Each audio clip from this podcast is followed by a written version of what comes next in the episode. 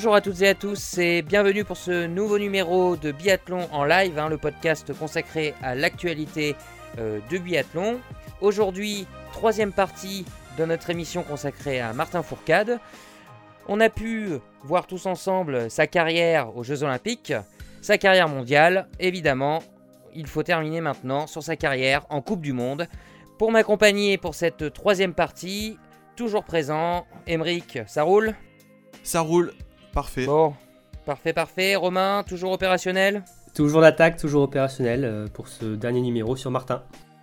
Bon, et eh bien, l'équipe est prête. Jingle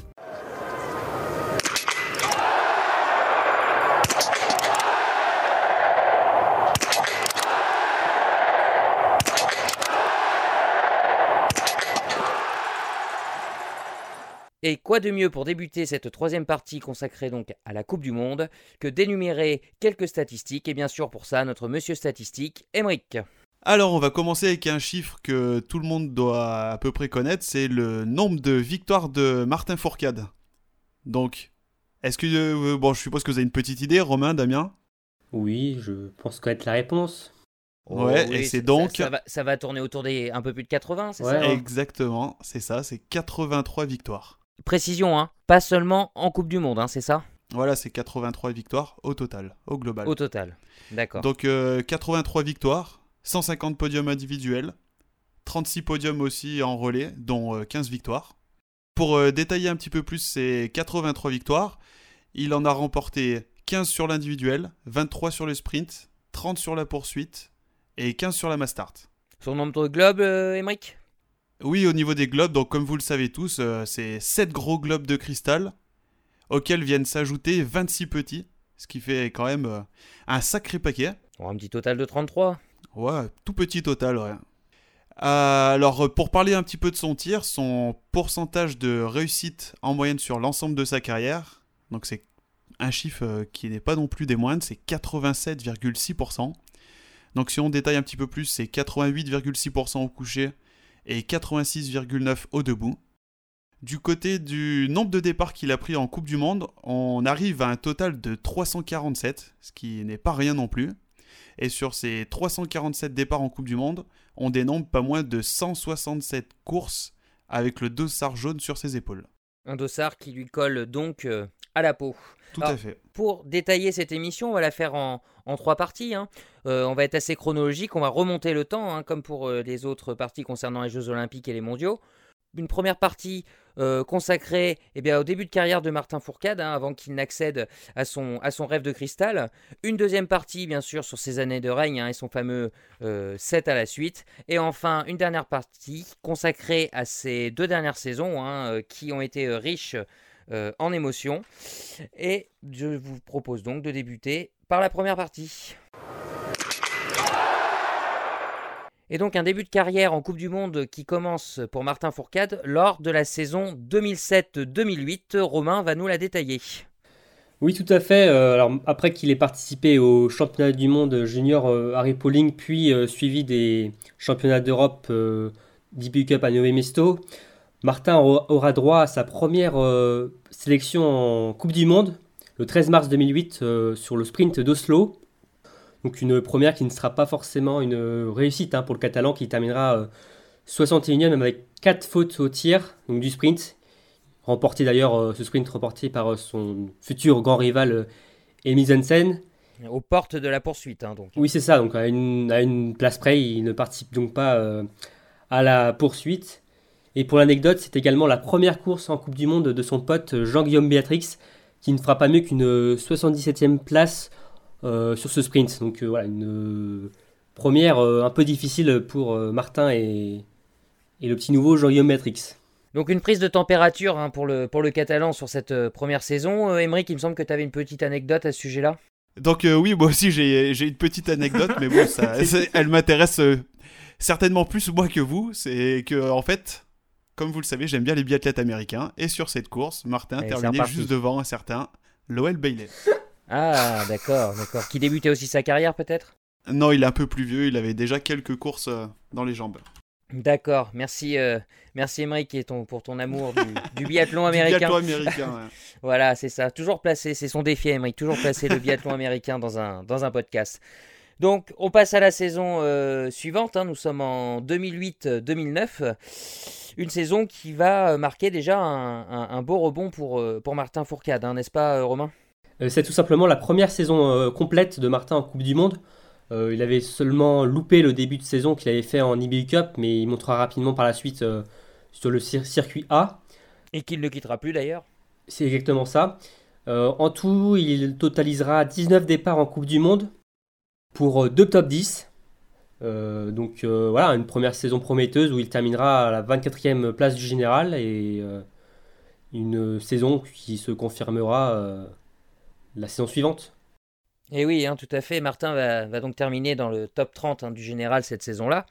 Et euh, va très très vite confirmer euh, ses, belles intentions hein, sur la saison suivante, la saison 2009-2010, où euh, il va notamment briller. Emmerich, quelques, quelques infos sur cette saison-là?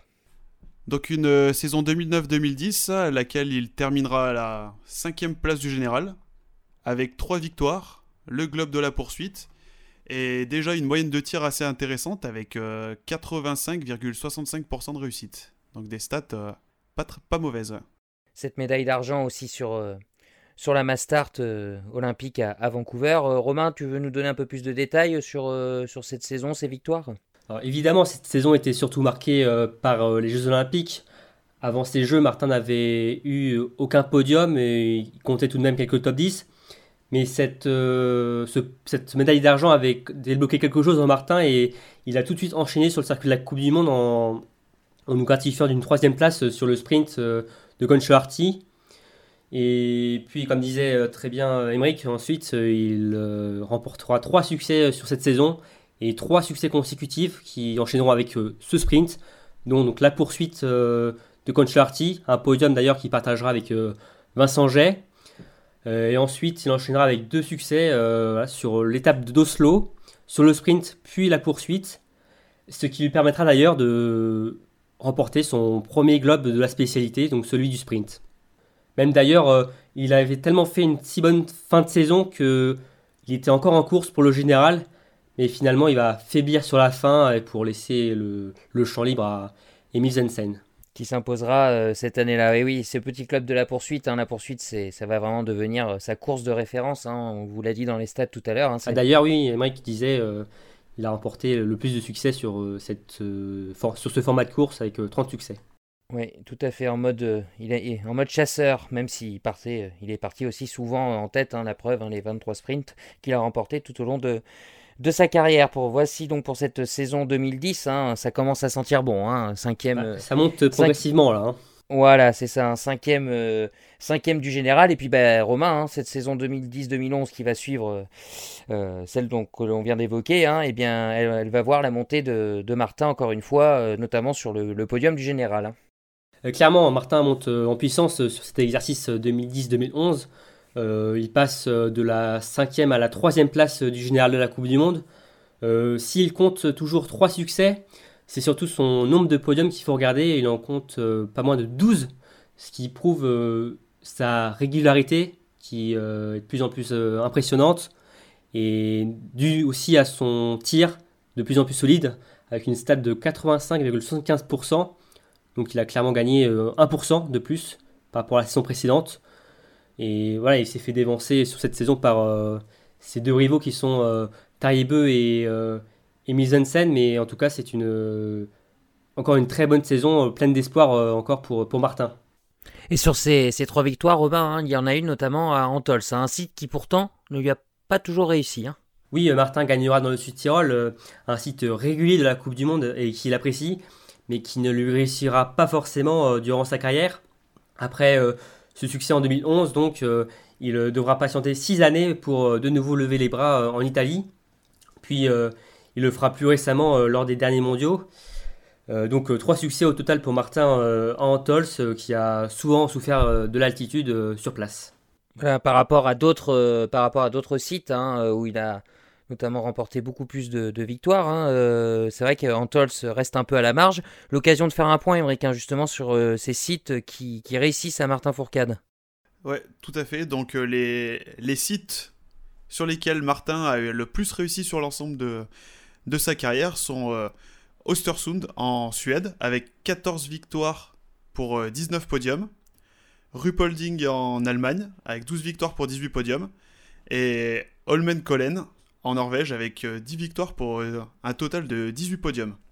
Et est-ce qu'il y a des sites où, au contraire, hein, Martin ne s'est jamais imposé en Coupe du Monde? En revanche, oui, oui, il y a bien des sites sur lesquels Martin n'a jamais mis sa marque au, tableau des, vainqueurs. Il s'agit de Whistler au Canada et euh, Trondheim en, Norvège. Mais comme vous le savez, du coup, avec l'enquête qu'il y a autour de, de Dustugov et, et de tout, le, tout ce qui tourne autour de, son histoire, il se pourrait que la, la, médaille d'argent des JO se transforme en médaille d'or et qu'on lui crédite en fait une victoire à, Whistler. Et sachant que, que Whistler et Trondheim euh, sont sans, leur euh, manquer de respect, hein, et d'ailleurs, oui, Trondheim, à la marge, hein. Trondheim était au calendrier parce qu'il y avait des travaux à Oslo sur la colline d'Holmenkollen. C'est pour ça que cette étape norvégienne était au calendrier cette saison-là. Sinon, c'était l'étape d'Oslo et donc. Euh, et Whistler en olympique et pré-olympique, quoi. Exactement. sur, euh, D'accord. D'accord, d'accord. Eh ben, il, a, il s'est imposé sur quasiment euh, tous les sites auxquels il a pris part pendant, pendant sa carrière. Voilà donc euh, pour ces, années euh, pré, euh, pré cristal, hein, on peut les appeler, on peut les appeler ainsi. On va achever donc cette partie-là et continuer sur son fameux 7 à la suite. Et donc voilà hein, pour cette deuxième partie qui sera consacrée aux 7 globes de cristal hein, qui, garnissent le, gros globe, bien sûr, qui garnissent le palmarès de Martin Fourcade, qui seront euh, remportés d'affilée, hein, bien, évidemment. Et ce premier gros globe, eh bien lui, il va arriver lors de la saison 2011-2012. Quelques, quelques chiffres, euh, sur cette saison-là? Donc sur cette saison, Martin termine premier pour son premier gros globe. Il remportera au total 8 courses. Le gros globe du sprint est également celui de la poursuite. Et contrairement à la saison précédente où il avait gagné un point de précision au tir sur la saison d'avant, cette fois-ci, il perd un tout petit peu plus d'un point pour redescendre à 84,3% de réussite. Et il va donc s'imposer, hein, Martin, euh, devant, euh, devant Emile Svensen, hein, n'est-ce pas, Romain? Un écart de seulement 65 points entre euh, Martin et Emile Svensen. Bon, ça a été assez chaud jusqu'à la fin et même tout au long de la saison entre Martin et les Norvégiens. Je dis les Norvégiens car au début de la saison, c'est bien euh, qui dominait euh, cette Coupe du Monde. Puis euh, ensuite, sur le, mois de janvier, il s'est un peu plus mis en retrait pour que Emil Jensen prenne la tunique de leader. Mais voilà, toujours Martin était toujours dans les parages. Il a, il y a eu ce mano à mano ensuite entre Martin et Emil Jensen sur le mois de janvier, février. Il se passait, il se donnait, il se redonnait euh, la tunique. Puis Martin a récupéré juste, à temps, juste avant les mondiaux de Rupoling le dossard jaune et, Jensen n'a rien pu faire et Martin a comme ça filé euh, vers son premier gros globe. Même, même si ça s'est joué, euh, tout était encore jouable sur la dernière étape. Hein. C'est ça, euh, Martin validera le gros globe, son premier général, sur l'avant-dernière course, sur la poursuite, qui d'ailleurs il, remportera devant Arne Pfeiffer. Donc ça a été assez chaud, voilà, vraiment jusqu'à la fin, où il y a vraiment eu un combat entre, entre les deux. Et d'ailleurs, après, oui, oui, vas-y Romain, vas-y. Et d'ailleurs, après l'obtention de son globe, Martin, qui disait donc dans son livre que jamais il ne rejouera le gros globe tellement c'était épuisant, tellement c'était trop dur euh, de lutter toute une saison pour euh, gagner le général. Mais bon, après on, on sait que heureusement il ne s'écoutera pas. Voilà, après voilà, il s'est pas écouté et on a vu ce que ça a donné. Ok, ok. Et euh, Emmerich, hein, il me semble aussi que la famille Fourcade a été à l'honneur hein, sur cette saison-là. Hein. Une famille au top, en effet, oui, parce que ça sera le premier, sur cet hiver, le premier podium euh, réunissant le Simon et Martin. C'était lors, euh, Les deux frangins. lors du sprint de Nové Mesto, sur lequel euh, Simon avait pris la deuxième place, juste devant son petit frère, troisième. D'accord. Et une autre, une autre victoire fourcadesque également sur cette saison. Tout à fait. Donc Martin a remporté le, le général, le globe du sprint et celui de la poursuite, mais il n'est pas le seul Fourcade cette saison-ci à remporter un globe, puisque son grand frère remporte celui de l'individuel, sans même avoir remporté la, la moindre course euh, de cette spécialité sur l'ensemble de la saison. Quoi. Une performance assez euh, atypique. Ouais, mais bon, ce qui prouve qu'il aura été régulier sur les, les différentes individuelles de la saison. Et d'ailleurs, pour revenir sur le sprint, euh, sur le, podium des deux frères Fourcade, ils avaient également fait dans la foulée un nouveau podium sur la poursuite de Novi Mesto. Ils avaient fini 2 et 3, je crois encore, mais il y avait eu en fait un problème de cible pour euh, Arne. Et du coup, il avait été reclassé sur, cette course et il avait finalement fait chuter euh, un Fourcade du podium. Donc on aurait pu faire euh, deux, deux, podiums en, en, deux courses pour la fratrie. Ça aurait été beau. Ouais, ouais. Ben voilà ce qu'on pouvait dire donc pour cette euh, première euh, saison couronnée de gros globes de cristal pour euh, Martin Fourcade. On va passer à la saison suivante, hein, la saison 2012-2013, et cette fois-ci, eh bien le, le Catalan hein, est un véritable ogre, Émeric. Hein. Un véritable ogre, donc on le remarque déjà premièrement avec sa moyenne de tir qui va, qui va faire un bond assez fulgurant puisqu'il va passer à presque 90% de, de réussite au tir, plus exactement 89,75.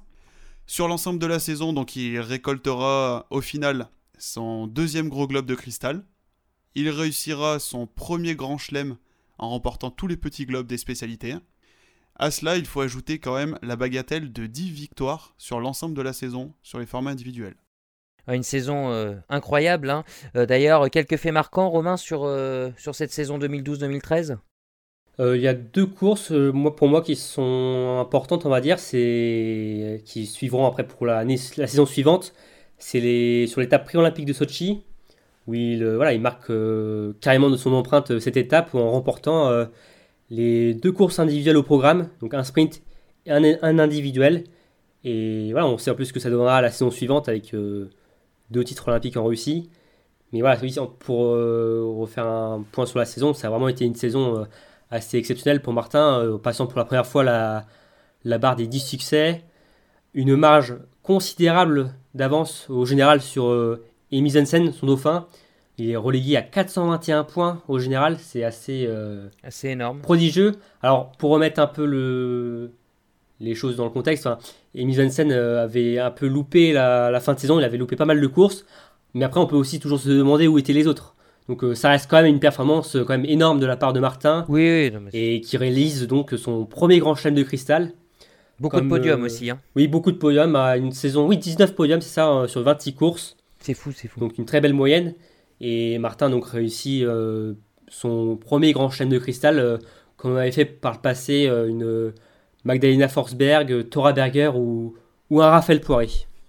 Tout à fait, tout à fait. Et pourtant, Romain, hein, euh, cette saison-là, Martin Fourcade avait, décidé de ne pas la consacrer exclusivement au biathlon, hein, c'est ça? Exactement. Euh, Martin euh, avait également comme ambition de participer au championnat du monde de, ski de fond cette année-là, comme l'avait très bien fait auparavant un certain Ole Bjørndalen. pour cela, déjà, Martin devait se qualifier parmi les Français pour accéder au moins déjà à une manche de Coupe du Monde, ce qu'il fera très bien à la mi-novembre où il terminera sixième, mais surtout deuxième français de cette manche en Norvège. Euh, donc ce qu'il est qualifié pour une étape de Coupe du Monde et il participera donc euh, à la première euh, étape de cette saison sur le circuit de ski de fond. Et il terminera 47e, une place honorable pour une première sur ce circuit qui lui permettra d'avoir son ticket pour les championnats du monde 2013. Mais finalement, Martin décidera de ne pas y participer au vu donc de la place de ces championnats du monde qui étaient vraiment collés à ceux des mondiaux de biathlon et il y avait, euh, comme on disait, cette lutte avec euh, Emile Vensen au général. Donc euh, Martin mettra plutôt de côté donc la, partie ski de fond et se concentrera finalement exclusivement sur la partie biathlon. Oui, et puis pour l'anecdote, hein, il me semble que une place lui avait été réservée hein, sur le, le, relais justement en ski de fond de ce championnat du monde, sans qu'il participe à, d'autres courses. Hein. Il avait décliné la proposition par respect euh, pour les fondeurs hein, de l'équipe de France qui étaient là depuis des années et des années. Et, euh, c'est tout à fait. Euh, Après, Martin, il, hein, s'entend très bien avec le groupe ski de fond de l'équipe de France. Il est ami déjà avec pas mal et je ne pense pas qu'ils auraient pris ça pour. voilà, Bien sûr, bien sûr, mais par respect pour le quatrième qui a, qui a été mis sur la touche, il a préféré voilà ne pas, ne pas y participer. Donc une saison hein, incroyable, hein, on l'a dit, grand chef de cristal, deuxième victoire euh, au général, une marge euh, considérable. Et pourtant, hein, eh bien, cet élan va se poursuivre dès la saison d'après. Nous sommes alors en 2013. 2014, Emmerich, quelques détails. Quelques détails, donc oui, pour cette saison 2013-2014. donc c'est la troisième saison que Martin remporte euh, le général, troisième gros globe consécutif donc. À cela, il faut ajouter trois petits globes pour le sprint, la poursuite et la mass. Sur l'ensemble de la saison, ça sera tout de même 7 victoires et une moyenne de tir qui a un petit peu baissé pour passer à 88,03%. Au général, il euh, remporte donc le classement avec 292 points tout de même d'avance sur, euh, sur son adversaire de, de longue date, Emil Svensson une bien belle saison, hein, donc, hein, mais qui aura connu euh, quelques hauts et euh, quelques bas, hein, Romain. Des hauts et des bas pour Martin euh, sur cette saison. Alors, toujours plus de hauts quand même que de bas. Oui, bien sûr.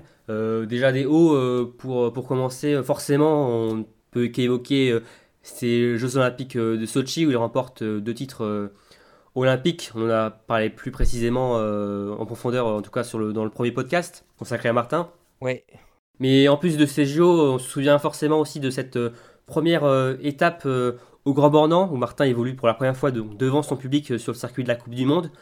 par ailleurs, cette étape avait été annulée deux ans de cela pour faute de neige. Il n'y avait pas de neige malheureusement à cette période. Donc, Ce qui est assez pratique pour faire du biathlon, hein, d'avoir un peu de neige, c'est vrai. L'étape de, de, pardon, du Grand Bornand avait été annulée à cette époque. en ce qui concerne donc les résultats de Martin sur cette étape, il fait une, étape euh, correcte, mais on peut dire qu'il, je pense qu'il aurait rêvé mieux, il aurait espéré faire mieux devant son public, en obtenant tout de même donc, une troisième place sur le sprint, c'est un très beau podium. Donc, puis euh, sur le poursuite, ça a été un peu plus compliqué en, en, prenant la 16e place. Puis euh, c'était en ouverture, donc le Roléum, il terminera à la 5e place avec, avec les copains. Cinquième donc. D'accord. Pour ce, ce côté, cette, belle, cette belle première à domicile en France. Et on parle de la France, hein, justement, un petit souci, je crois, hein, sur un relais mixte français. Hein. Oui, je vous disais lors euh, des derniers podcasts que je faisais encore euh, des cauchemars, et notamment euh, le relais homme des mondiaux de Sorsoun en 2019. Mais je pense que justement Martin faisait, a fait lui aussi des cauchemars et en fait encore toujours. Un relais mixte qu'il a complètement planté, on peut dire. pour remettre les choses dans leur contexte, Martin part en dernier relayeur. Euh, ses coéquipiers ont fait un boulot incroyable. Euh, Martin euh, arrive sur son dernier tir avec 1 minute 40 d'avance sur ses plus proches poursuivants. Un boulevard, quoi. Donc oui, c'est ça, un, boulevard hein, pour Martin. il n'a plus qu'à mettre ses 5 dernières balles et filer vers la victoire. Donc on se dit que logiquement, bon, rien peut lui arriver. Et, pourtant, Martin va connaître un, un trou noir incroyable malgré, voilà, il y a quand même, euh, on sait que le pas de tir de d'Ostersund est traître avec euh, certaines rafales qui peuvent le piéger, mais là, Martin est complètement passé à côté. Pour euh, vous dire, il loupera ses quatre premières balles et ses balles de pioche ne permettront pas lui, de, lui, de limiter la casse, si je puis dire, parce que en plus, il, il oubliera même de, de tirer sa dernière balle de pioche, ce qui lui coûtera malheureusement deux minutes de pénalité. Euh, il ressortira de l'anneau donc euh, en troisième position. Il franchira euh, la ligne d'arrivée à cette même place. Mais comme je l'ai dit précédemment, il reculera au fur et à mesure que les concurrents passeront derrière lui avec ses deux minutes. Et il finira à la, à la cinquième place. Et, c'est un, début de saison compliqué pour Martin. Comme quoi, hein, même les meilleurs peuvent peuvent passer à travers sur, euh, sur certaines courses. Voilà donc pour cette saison 2013-2014 euh, couronnée de succès, comme va l'être la prochaine, hein, la saison 2014-2015, même si, euh, on, va, on va y revenir, hein, une pré-saison assez mouvementée va attendre le, le catalan. Avant d'évoquer ce, sujet, Emmerich, un petit point sur ces statistiques de l'année 2014-2015. Petit point habituel, donc c'est le quatrième gros globe consécutif pour euh, Martin Fourcade. Cette année, il le remporte avec 64 points d'avance sur le russe euh, Anton Chipoulin. On change de dauphin. On change de dauphin, effectivement. Il remporte également le petit globe du sprint et de la poursuite. À cela, il faut ajouter 8 euh, victoires sur l'ensemble de la saison. et une moyenne de tir qui commence à, à devenir assez régulière et stratosphérique, puisqu'il est à 89,73% de réussite. Ah oui, oui, en effet. Et non, mais d'ailleurs, soulignons hein, que c'est le premier biathlète à remporter quatre fois consécutivement le gros globe hein, chez les hommes. Hein. Oui, car euh, chez dames, on aura, on aura une certaine euh, Magdalena euh, Forsberg qui le remportera six fois consécutivement, comme le fera plus tard Martin. Donc Emmerich, hein, tu nous as souligné que Martin Fourcade avait gagné ce, général avec 64 euh, points d'avance, hein, ce qui est une belle avance, mais qui est quand même assez loin euh, des, écarts euh, du passé. Et pour cause, hein, la saison de Martin Fourcade a été lourdement perturbée par une maladie. Perturbée, oui, exactement, c'est le terme, puisque durant sa préparation, Martin Fourcade a été, a été touché par une mononucléose. Rien que ça. Rien que ça, ouais, qui a qui a pourri, euh, disons-le, une bonne partie de sa, de sa préparation. Et bon, comme on, le, comme le sait, au final, il a tout de même réussi à, triompher de ses adversaires, mais avec une marge moindre. Et oui, hein, parce que cette maladie, la, comme on le disait, la suivi toute la saison. Pourtant, le, début de saison 2014-2015 euh, début plutôt bien, hein, des succès et tout, mais on, le voit, hein, la septième étape qui se déroule euh, à Nové Mesto, hein, donc on est bien avancé dans la saison. Il y a seulement 6 points d'écart entre euh, Martin Fourcade et Simon Schemp, un écart minime, justement, à quelques, quelques étapes de la fin. Et d'ailleurs, ce, Simon Schemp, qui, qui, va devenir un adversaire redoutable pour, pour Martin Fourcade, eh bien, à l'intérieur de cette saison 2014-2015, il va y avoir une sorte de, de passation psychologique, justement, entre le catalan et l'allemand. Euh, Romain, tu peux nous en dire un petit peu plus? Une passation euh, psychologique euh, entre les deux hommes au travers d'une poignée de main qui aurait pu paraître anodine mais qui finalement se montrera déterminante sur la suite et, la fin donc, de la saison. ça se déroule sur l'étape d'Oslo, donc à la veille de cette étape. à cette époque, donc Martin est en mauvaise posture au général, enfin en tout cas dans une mauvaise dynamique, il est en tête, mais avec seulement 6 longueurs euh, d'avance sur l'allemand euh, Simon Champ, qui revient euh, sur lui à une rapidité éclair. À la veille de la première course, une télé allemande décide d'organiser une, interview croisée entre les deux hommes, ce que refusera Martin, préférant plutôt une interview classique, on va dire, face à face, seul, seul face aux journalistes, oui.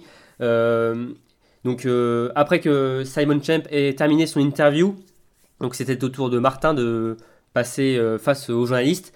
Mais euh, celui-ci a quand même voulu filmer euh, une poignée de main oui, hein, entre les deux hommes. Souvenez-vous, hein, le Covid n'a pas toujours existé et fut un temps on avait le droit de se serrer la main. Hein. Oui, c'est ça. on pouvait encore faire des, gros câlins avant, avant, le Covid.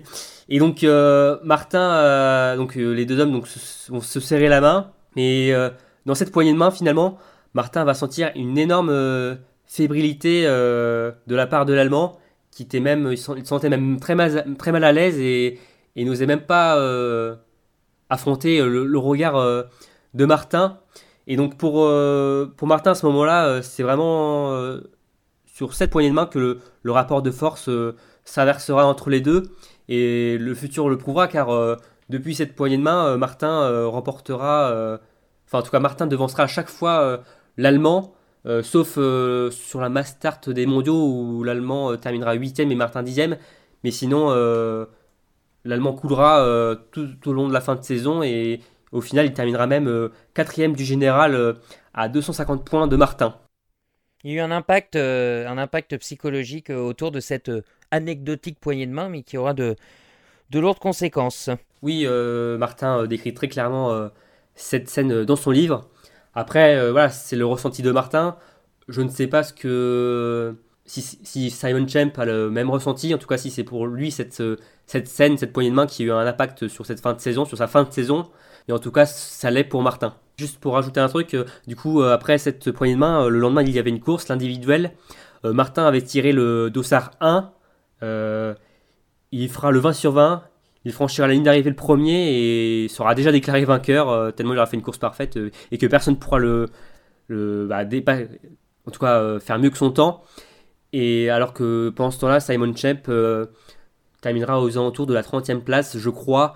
Donc voilà, pour vous dire que l'impact a eu des conséquences enfin, dès, à l'immédiat, quoi, dès les heures qu'on suivi, cette poignée de main.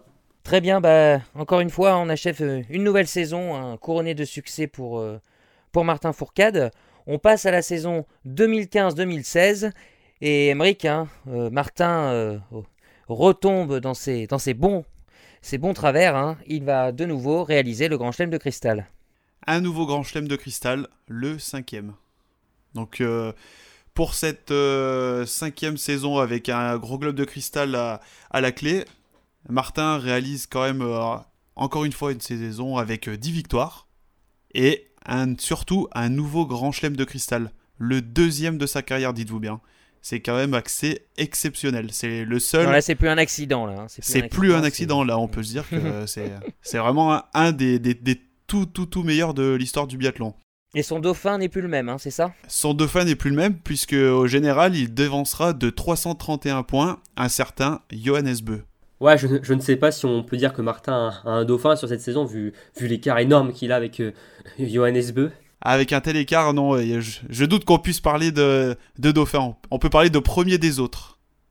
Deux, classements, euh, un, le classement du premier, puis euh, le reste, ça nous rappelle notre bonne vieille euh, Ligue 1 de, football. Exactement. notamment, et donc l'arrivée de, de, Johannes Beu, des, statistiques de tir, Émeric, sur des, cette saison? ouais, des statistiques de tir toujours aussi bons, puisque Martin tourne encore une fois de plus à plus de 88% de moyenne plus exactement à 88,79. Eh bien, rien que ça. Merci Émeric. Eh bien, euh, encore une fois, hein, euh, Martin ne va pas se consacrer uniquement au biathlon euh, cette année-là, enfin plutôt en pré-saison. Il va de nouveau disputer une course de, de ski fond en Norvège puis en Finlande. Hein. il se classera quand même 22e sur un 10 km libre, un comptant pour la Coupe du Monde, ce qui n'est pas une maigre performance. Hein. L'occasion de, vous livrer également une petite anecdote, euh, comme je l'ai dit euh, lors du précédent podcast, podcast pardon.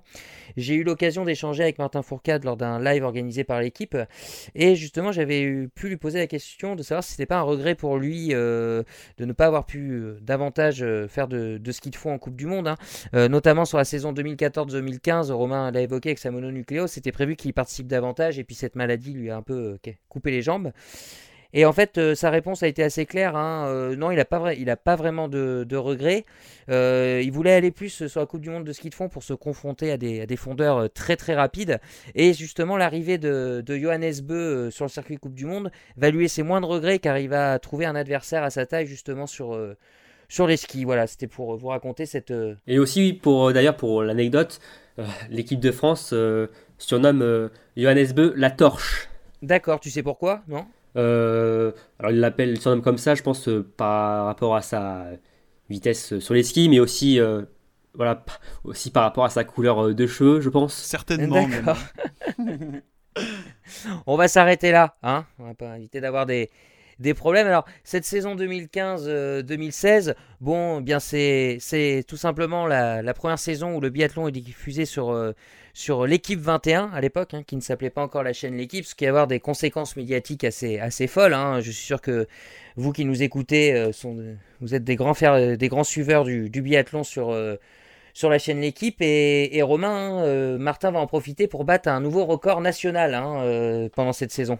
Oui, sur cette saison, Martin égalera et même dépassera le record de victoire d'un Français sur la Coupe du Monde. Euh, un record qui a été détenu à l'époque euh, par euh, Raphaël Poiré qui comptait 44 victoires.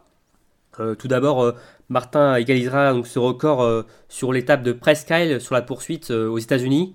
une course particulière pour Martin car sur cette course, il endossait également son centième dossard jaune, donc ce qui, ce qui n'est pas rien, qui qu'on rappelle sa, deuxième peau comme on peut dire. Et puis ensuite, il euh, dépassera et s'appropriera le record de victoire euh, lors des mondiaux d'Oslo euh, sur le sprint. Et donc voilà, après, c'est une stat qui ne compte pas ses victoires aux Jeux Olympiques. Sinon, il faut remonter quelques semaines avant sur l'individuel de RuPauling pour arriver à ce chiffre de 44 victoires. Mais voilà, comme Raphaël Poiré ne compte pas de titre olympique, on, va, on se base seulement sur les, courses en Coupe du Monde et, cette symbolique avec le dossard jaune est, est encore plus belle. Et justement, hein, cette course, hein, comme je vous le disais précédemment, hein, devant les, les, caméras de l'équipe 21 à l'époque, où le succès médiatique a commencé à prendre. En parlant de succès médiatique, Emmerich, tu as quelques records d'audience justement de, de, cette chaîne, l'équipe? Tout à fait. Donc il faut savoir que comme c'est la première saison, euh, les records vont commencer à s'établir à partir de là. Et sur cette première saison, on a déjà une course, donc la Mastart des championnats du monde, qui va réunir la bagatelle de 1 100 000 personnes en moyenne sur l'ensemble de la course. sur la TNT, c'est énorme, énorme, Pour la TNT, c'est énorme. Et cette, audience reste euh, encore à ce jour dans le top 10 des plus grosses audiences de la chaîne. Mais ce n'est pas la plus grosse audience biathlon sur l'équipe 21. Euh, puisque la Mastart d'Antols lors de la Coupe du Monde 2017-2018 a réuni tout de même 1 300 000 personnes. Et ce record se, se classe tout de même troisième du, des plus grosses audiences de la chaîne euh, de l'équipe 21. Ouais, c'est fou de, se dire, euh, enfin, le, comparer le, nombre de licenciés qu'a ce sport, une centaine, 200, 300, euh, je crois, et que chaque hiver, celui-ci rassemble des millions de téléspectateurs devant, devant leur télé. Et euh, c'est euh, même si c'est un sport qui, qui, plaît, euh, qui est plaisant à regarder. Ça, faisait partie des arguments de, de Martin Fourcade hein, lorsqu'il a démarché l'équipe justement en disant que ce sport était très télégénique. Alors attention, hein, il n'est pas apparu sur nos écrans qu'à cette, saison-là. Hein. Il existait depuis Eurosport depuis des années et des années.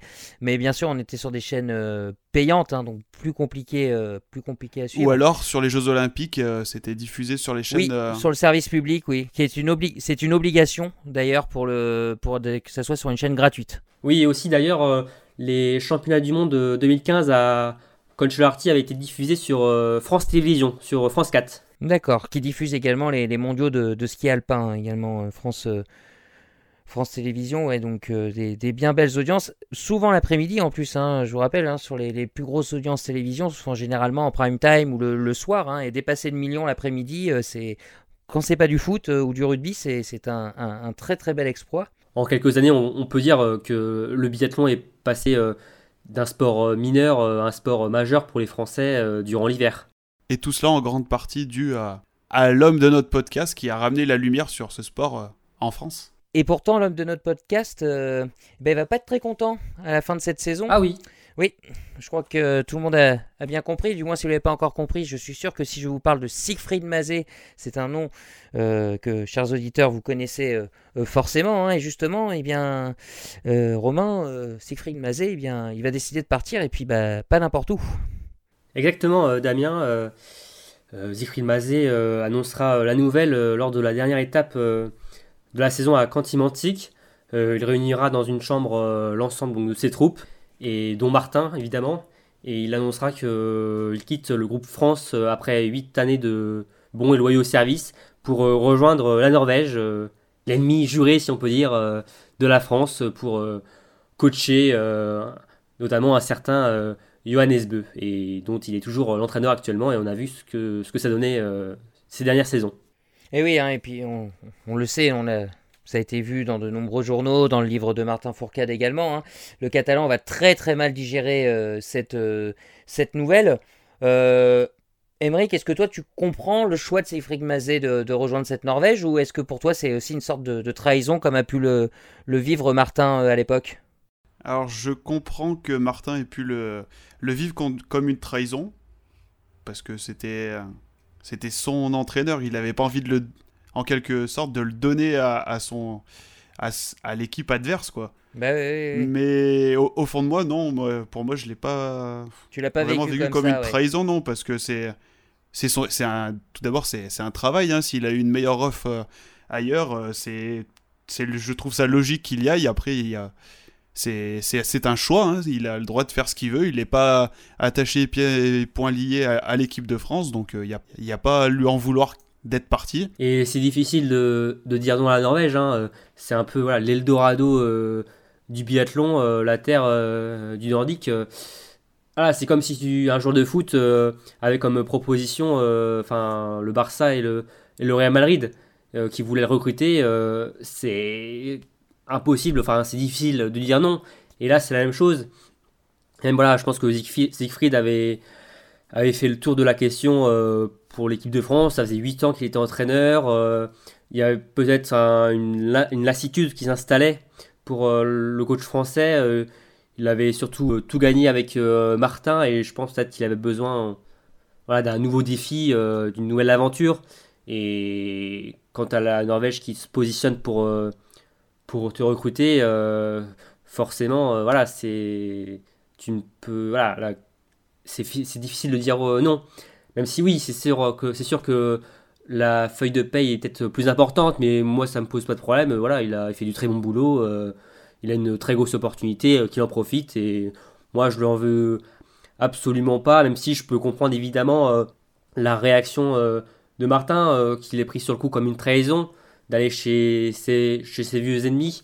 Après, Martin en veut surtout aussi à la fédération norvégienne, car pour lui, il trouve que c'est surtout une, c'était une façon de déstabiliser Martin, euh, euh, de lui enlever donc son coach. Et, euh, au final, on, verra bien dans le futur que finalement, ça l'a rendu encore plus fort au final avec l'arrivée de, de Franck Badiou. Et juste pour la, petite anecdote, donc j'étais au, au, Grand Bornand lors de la saison 2017-2018 au bord des pistes. Et oh la chance La chance, ouais. J'habite pas loin, donc ouais. Et euh, à l'époque, le, public était encore un petit peu hostile envers, euh, envers ce, ce qu'avait fait euh, Siegfried, le fait d'aller en Norvège.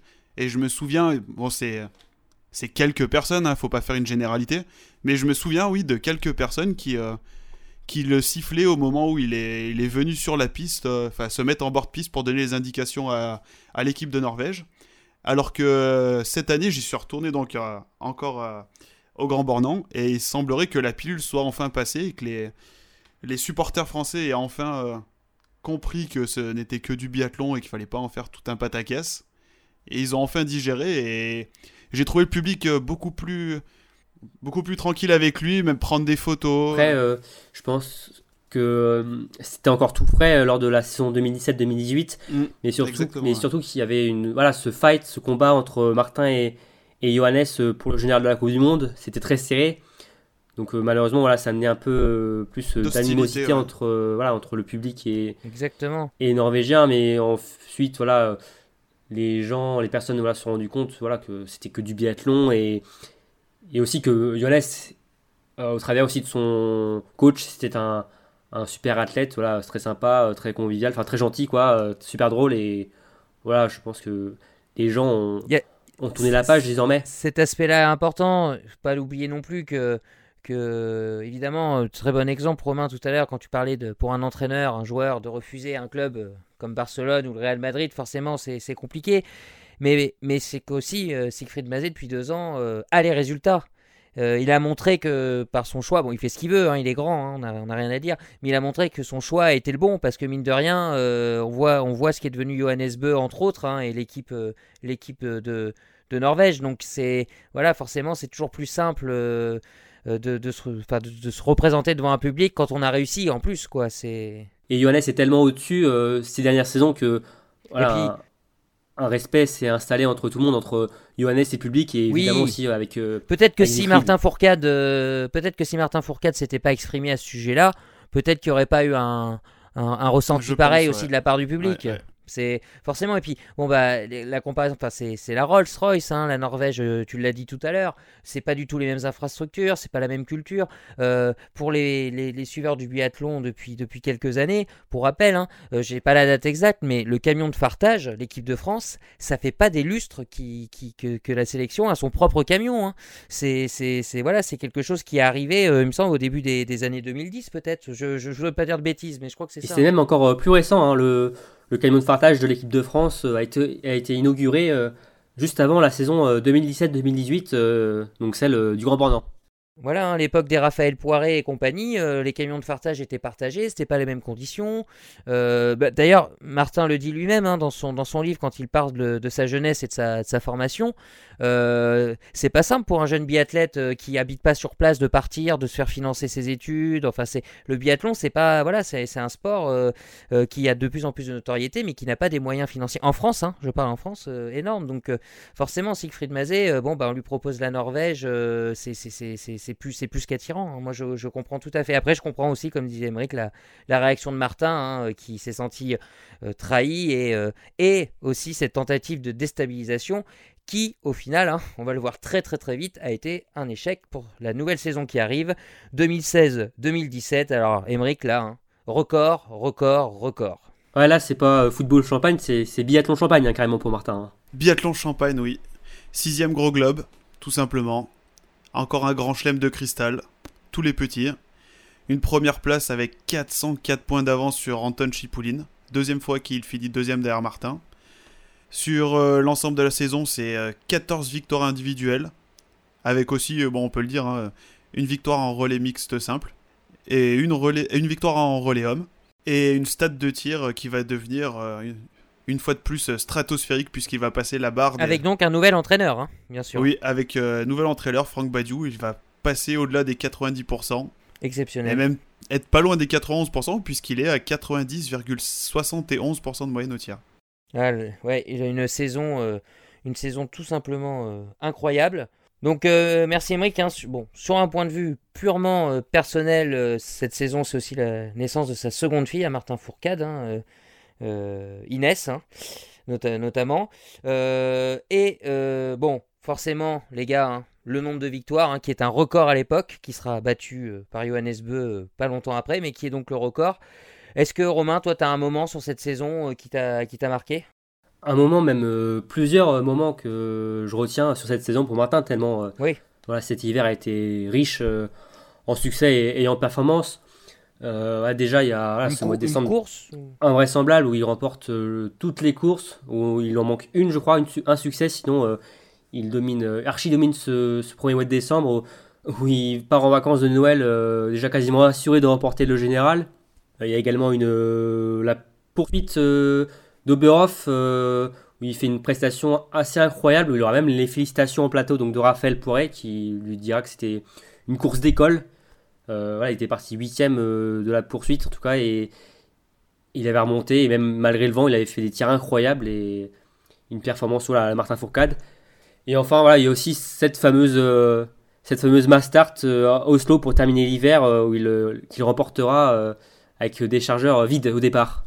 Ah oui, cette fameuse course où il lève la main, c'est ça, et finalement, enfin, il aurait pu être disqualifié, hein, c'est ça? C'est exactement ça. Euh, en fait, Martin se, présentait sur euh, son premier tir couché à la cible numéro 1. Euh, en voulant mettre un chargeur, il s'est vite rendu compte que celui-ci était vide. Donc du coup, le réflexe de Martin était donc de lever la main derrière lui. Et c'est finalement son coach, Jean-Paul Giacchino, qui lui envoyait un chargeur. Ce qui est totalement interdit. Oui, c'est totalement interdit. normalement, c'est un officiel qui te donnait en main propre le chargeur plein à Martin, et non le coach qui va le lancer. Et pour cela, euh, Martin aurait très bien pu être euh, tout, simplement pénalisé et même euh, disqualifié de cette course. Hmm. Et ce qui sauvera Martin, c'est que, encore une fois, on parlera du fair play du, biathlon, hein, mais c'est que aucun athlète n'a porté réclamation, hein, je crois, hein, c'est ça? Et l'Allemagne, oui, aurait très bien pu d'ailleurs porter réclamation, car si on se souvient bien, sur cette dernière course de l'hiver, donc le général a été joué, certes, mais le petit globe de la Mastart, pas du tout car euh, c'était d'ailleurs ce n'était pas Martin qui avait le dossard rouge sur ses épaules, mais elles étaient plus, mais le dossard était plutôt sur celle euh, de Simon Champ qui avait par ailleurs euh, remporté la dernière à Orphilsen, bah, dont il remporte donc le titre de champion du monde. Donc l'Allemand possède que quelques points d'avance sur le Français. Mais comme on se rappelle du déroulé de la course, l'Allemand va complètement se louper et Martin va remporter cette dernière épreuve et qui va lui permettre de reprendre ce dossard rouge et faire le grand chelem. Mais il y avait toujours quelques interrogations à la fin de course pour savoir euh, si les Allemands allaient porter réclamation ou pas. Mais finalement, euh, ils décideront euh, de ne pas le faire. Et ce qui prouve peut-être aussi que, que Martin Fourcade est un biathlète quand même très apprécié au, au sein de la caravane du, du biathlon? Oui et, oui, et après, je ne pense pas que. Enfin, vu la performance de Simon Shep et que la victoire large de Martin, je pense que les Allemands auraient été aussi un peu gênés. Voilà, même Simon Shep aurait été gêné de, de porter réclamation et de regagner ce, globe, on va dire, un peu au rabais euh, sans qu'il euh, voilà, mérite forcément, voilà, même s'il avait fait quand même de très belles performances lors, euh, lors de la saison écoulée. Voilà, il et il s'en consolera. Donc les gars, premier du général, c'est cinquième gros globe, hein, c'est ça d'affilée? Sixième? Sixième, sixième. Sixième, sixième. 14 victoires, grand chelem de Cristal, 1322 points. au final, 404 points d'avance sur Anton Chipoulin. Moi, la question que j'ai envie de vous poser, c'est est-ce que c'est la plus belle saison de sa carrière, tout simplement? Alors, personnellement, je pense que c'est une très belle saison, mais à choisir, j'aurais pas pris celle-là. Je pense que certains feront peut-être comme moi, mais la saison suivante sera pour moi plus jolie. Même si cette saison 2016-2017, bon, euh, fait un record de. Il bat le record du nombre de points sur une saison. C'est la saison de tous les records hein, pour Martin, on peut dire. Hein. C'est la saison des records, ouais, c'est 14 victoires, ce grand chêne de cristal. Mais euh, sur la. Là, il en est à 6. Le prochain 7, c'est vraiment le, record ultime. Et pour moi, c'est une saison euh, plus marquante et plus impressionnante la saison suivante. Quoi. La saison suivante. Romain, t'es du même avis? Euh, Je partage exactement le, le même avis qu'Emeric. Je mettrais un poil au-dessus la suivante. Euh, même si sur cette saison 2016-2017, pour moi, il pratique euh, le meilleur biathlon qu'il ait fait dans sa carrière, que ce soit sur les skis ou même derrière la carabine. pour moi, ce qui m'a manqué, c'est juste l'adversité. avec ses concurrents, il était au-dessus de la mêlée, seul sur sa planète, et même un peu trop. Euh, voilà, il était trop intouchable et voilà, ça manquait un peu de fight durant toute la saison. Après, voilà, ce, manque d'adversité, il le doit aussi qu'à lui-même. Hein. Il a travaillé dur et cet écart, c'est lui qui l'a fait. Et voilà, il n'y a rien à dire et c'est une saison exceptionnelle. Mais je mettrais quand même euh, la saison 2017-2018 euh, olympique Jeu de Pyeongchang quand même un peu au-dessus. Non, mais je, suis d'accord avec toi, Romain, vaincre sans péril, hein, triomphe sans gloire. Hein. Bon, cette phrase est facile, mais, mais c'est à peu près aussi. Pour moi, voilà, cette saison-là, d'un point de vue de statistique, c'est la plus belle. Il n'y a rien à dire. C'est voilà. Mais euh, d'un point de vue, je pense que ce qui fait les beaux moments aussi, euh, c'est d'avoir euh, des, beaux, des beaux adversaires, façon de parler. Ça manquait de peps. Voilà, c'est ça, c'est d'avoir un combat, d'avoir du suspense, des choses comme ça. Donc bravo à Martin pour cette saison-là qui est voilà, sur un point de vue comme je dis, statistiques, euh, bilan, c'est la plus belle en Coupe du Monde, hein, en Coupe du Monde bien sûr. Voilà, après, euh, je pense que, et d'ailleurs, on, va l'évoquer tout de suite, hein, cette saison 2017-2018 que vous avez évoquée pour, euh, pour répondre à cette, question, ça reste la plus belle parce que, parce que, parce forcément. Parce qu'avec cette adversité avec Johannes Beu surtout. Oui, voilà, e, exactement. C'est ce que j'allais te lancer là-dessus, Emmerich. Hein. Euh, Johannes Beu. Euh, alors, Martin gagne encore. Hein, euh, grand chelem de cristal. Tu nous confirmeras ça tout de suite, Emmerich. Mais voilà, il y a un adversaire, on, l'a déjà évoqué avant, qui pointe le bout de son nez. Et, l'adversité est bien présente hein, cette saison-là, Emmerich. Un adversaire et pas des moindres, puisque Martin remporte donc son septième gros globe de cristal. Le record absolu, tout sexe confondu. Il dépasse Björn Dalen, qui en était à 6, exact. Il dépasse Björn quand tu es à 6, euh, Forsberg quand, qui avait fait 6 d'affilée. Il est tout seul sur, le, sur la première place du, classement. quoi. Donc cette saison-là, il le remporte avec 89 euh, points d'avance sur euh, Johannes. C'est pour ça aussi que la beauté de cette saison, pour moi. je vous rappelle, on était à 404 points d'avance la saison d'avant. Hein. Et là, on passe à 89. C'est dire si la concurrence est, est devenue plus, plus forte cette saison. Ouais. Donc euh, à ça, c'est il faut ajouter 11 euh, victoires sur l'ensemble de la saison. Un, encore un nouveau grand chelem de cristal, les 4 petits globes. Voilà. 23 podiums consécutifs à cheval sur la fin de la saison précédente et le début de celle-ci. Et une moyenne de tir euh, toujours stratosphérique, quoi. 90,23% de réussite derrière la carabine. c'est magnifique, quoi. Et ça sera uniquement sur la dernière course de la saison hein, qu'il ne montera pas sur le podium. Il a été à, deux doigts de faire une, une saison 100% podium en individuel, hein. ce qui est totalement, euh, totalement incroyable. Romain, on en a parlé hein, euh, de, de, ce resserrement au classement général. Là, on est face euh, à, une bataille à, deux de deux très très grands biathlètes. Alors oui, la physionomie est complètement différente pour Martin par rapport à la saison précédente. cette fois-ci, il trouve un un adversaire de taille et, de quelle taille euh, en la personne de Johannes Beu. Euh, les deux champions vont se tirer la bourre euh, durant quasiment toute la saison jusqu'à la dernière étape. c'est un duel vraiment épique, un duel de titans comme j'ai souvent dit, qu'on a rarement vu en, biathlon, surtout sur la régularité donc, de, ces deux athlètes qui ont monopolisé donc, les podiums quasiment sur toutes les courses. D'ailleurs, Martin n'a loupé qu'un podium sur toute la saison. Euh, sur la dernière étape, voilà, sur la dernière course où il a relâché. Mais sinon, c'était assez incroyable. Pour vous dire, sur le mois de janvier, Martin et Johannes ont fini à chaque fois 1 et 2 tout le temps. Ils, ils se sont partagés les deux premières places, sauf sur la dernière course à Antols où Johannes termine 5ème. Mais sinon, ça a été une lutte sans merci entre les deux qui s'est poursuivie au JO, mais aussi voilà, jusqu'à la dernière où finalement Martin a, pris le dessus. Et eh ben justement, Romain, où, pour toi, où ça, où ça s'est joué justement? Est-ce qu'il y a eu un tournant dans cette saison? Pour moi, le tournant de la saison s'est fait juste après les Jeux de Pyeongchang sur l'étape de Concholarty. pour rappel, Martin était tombé malade et il n'avait pas pu prendre le départ donc du sprint euh, de reprise de Coupe du Monde. Euh, il avait une gastro, je crois, si je me rappelle bien. Et donc euh, c'était l'occasion pour Johannes Beu donc de reprendre de gros points sur matin et même pourquoi pas d'endosser le dossard jaune. Mais malheureusement, Johannes Beu passera à côté sur son tir debout et il terminera au, pied du podium. Et au final, ce fut même une très bonne opération pour Martin car on se rappelle, à la fin de la saison, on enlève les deux plus mauvais résultats et ce qui du coup euh, enlevait un gros joker à Martin.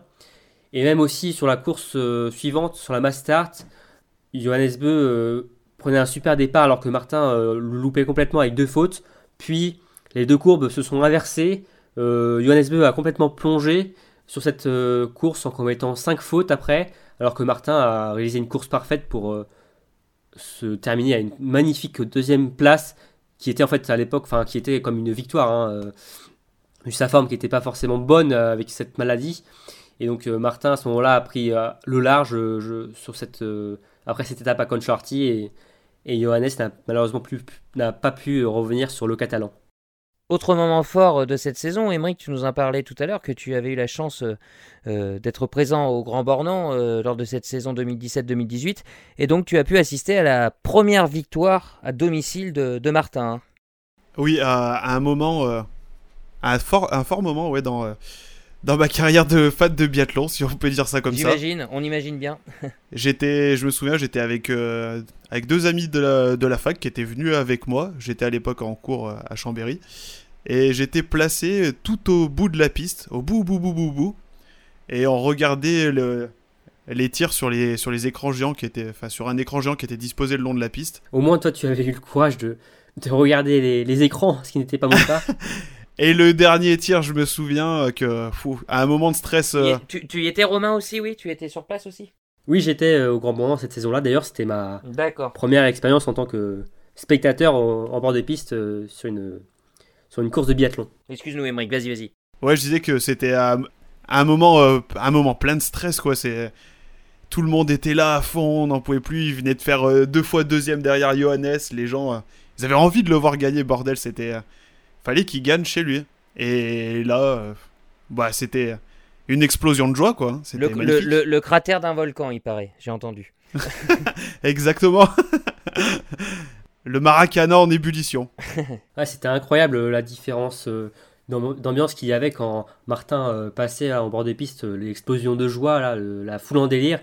Et ce moment incroyable quand Martin était au tiers seul, ce silence de cathédrale voilà, c'était un grand moment. Hein. Ah, c'était impressionnant quand il tirait, ouais. Ouais, ouais. et d'ailleurs, la journée avait parfaitement débuté avant, quelques heures avant, si on se souvient bien, avec la victoire euh, de Justine Breza euh, avant celle de Martin. Euh, c'était voilà, c'était le 14 juillet, quoi, au grand moment. Hein. Une, une journée bleu-blanc-rouge à, à, domicile, voilà, un 14 juillet en plein hiver, enfin, juste avant l'hiver.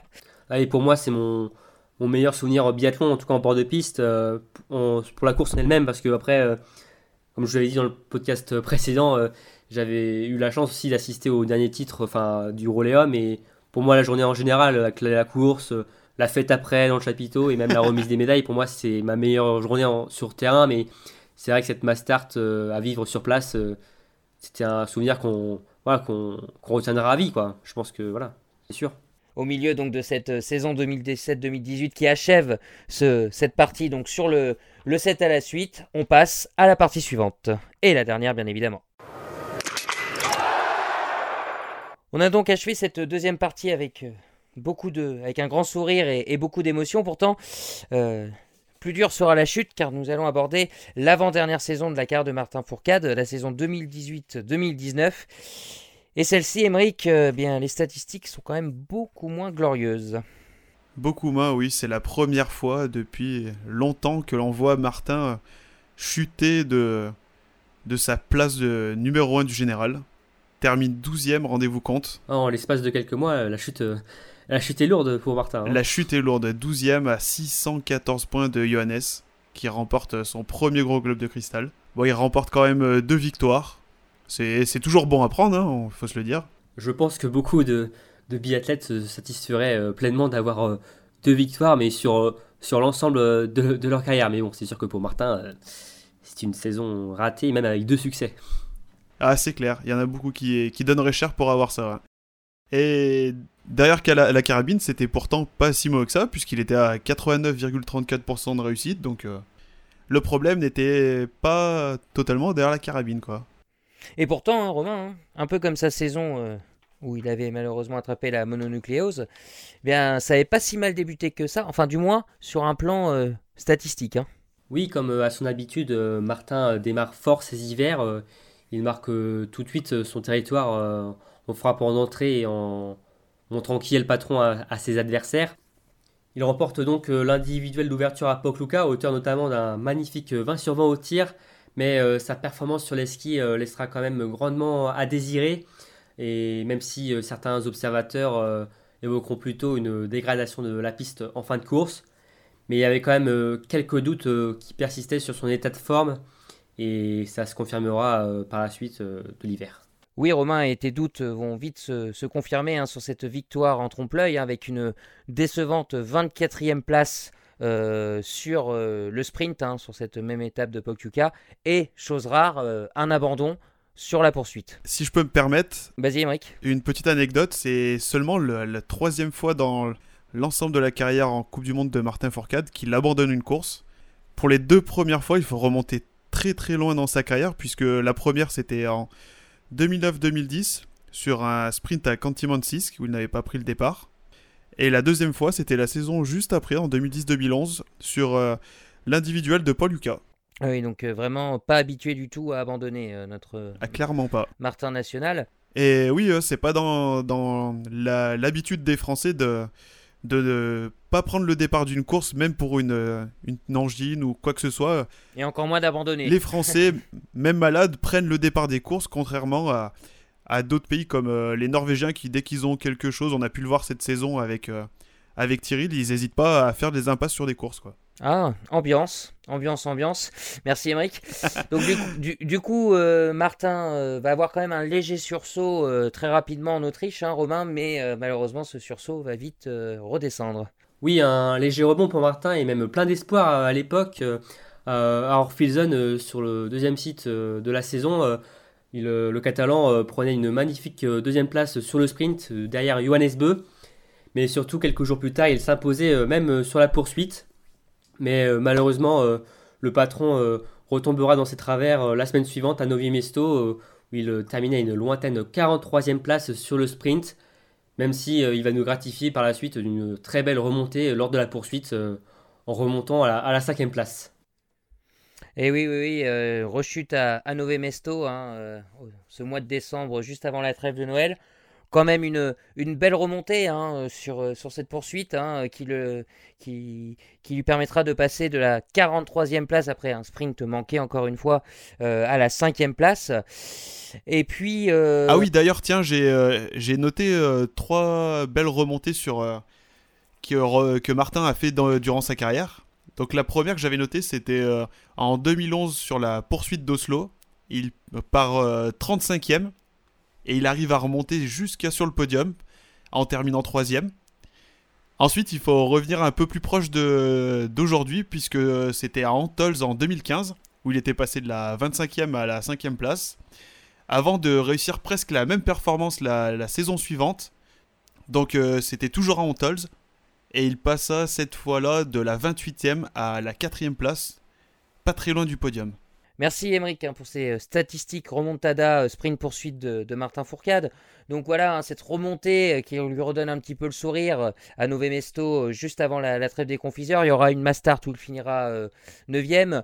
il décide d'ailleurs hein, pendant cette trêve hivernale de, de partir, de, partir en stage, de pas trop profiter des fêtes hein, cette année-là. il aura un entraîneur avec lui, hein, je crois, Romain, sur quelques journées d'ailleurs. Hein. Oui, en la personne de Patrick Favre, son entraîneur de tir. Patrick Favre, voilà, qui va l'accompagner en espérant pouvoir repartir de. Repartir le remobiliser. Ouais, se remobiliser en, en janvier. Alors en janvier, euh, quelques accessites, hein, 5 euh, quatrième place, une, une, une, une, cinquième place.